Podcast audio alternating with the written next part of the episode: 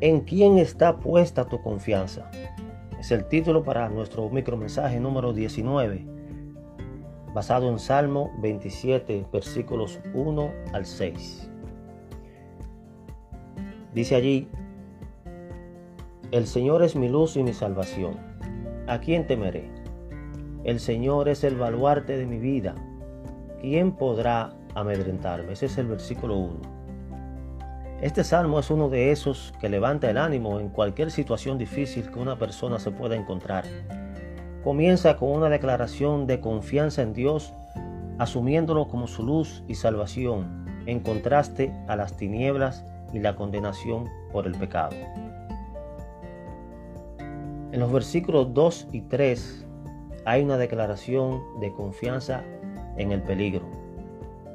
Dicen estos versículos, cuando los malvados avanzan contra mí para devorar mis carnes, cuando mis enemigos y adversarios me atacan, son ellos los que tropiezan y caen.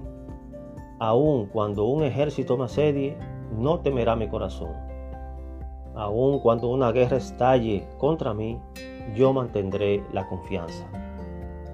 En momentos y situaciones de peligro, expresa su total confianza en el Señor no importa que los enemigos lo ataquen, estos no llegan al objetivo porque tropiezan y caen, significando que han sido derrotados. En los versículos 4 al 6 expresa su confianza en la comunión con el Señor.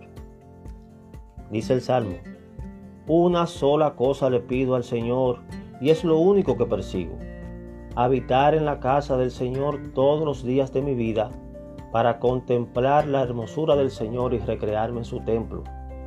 Porque en el día de la aflicción Él me resguardará en su morada. Al amparo de su tabernáculo me protegerá y me pondrá en alto sobre una roca. Me hará prevalecer frente a los enemigos que me rodean.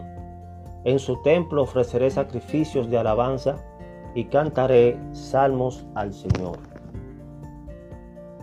Aquí expresa confianza en la comunión. Para David, el escritor de este salmo, lo más importante era la presencia del Señor en su vida.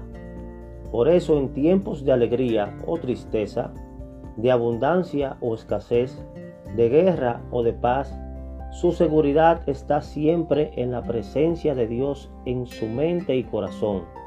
Su prioridad incluye buscarla en la congregación y en la alabanza. A propósito, ¿ha pensado usted en la importancia de alabar a Dios?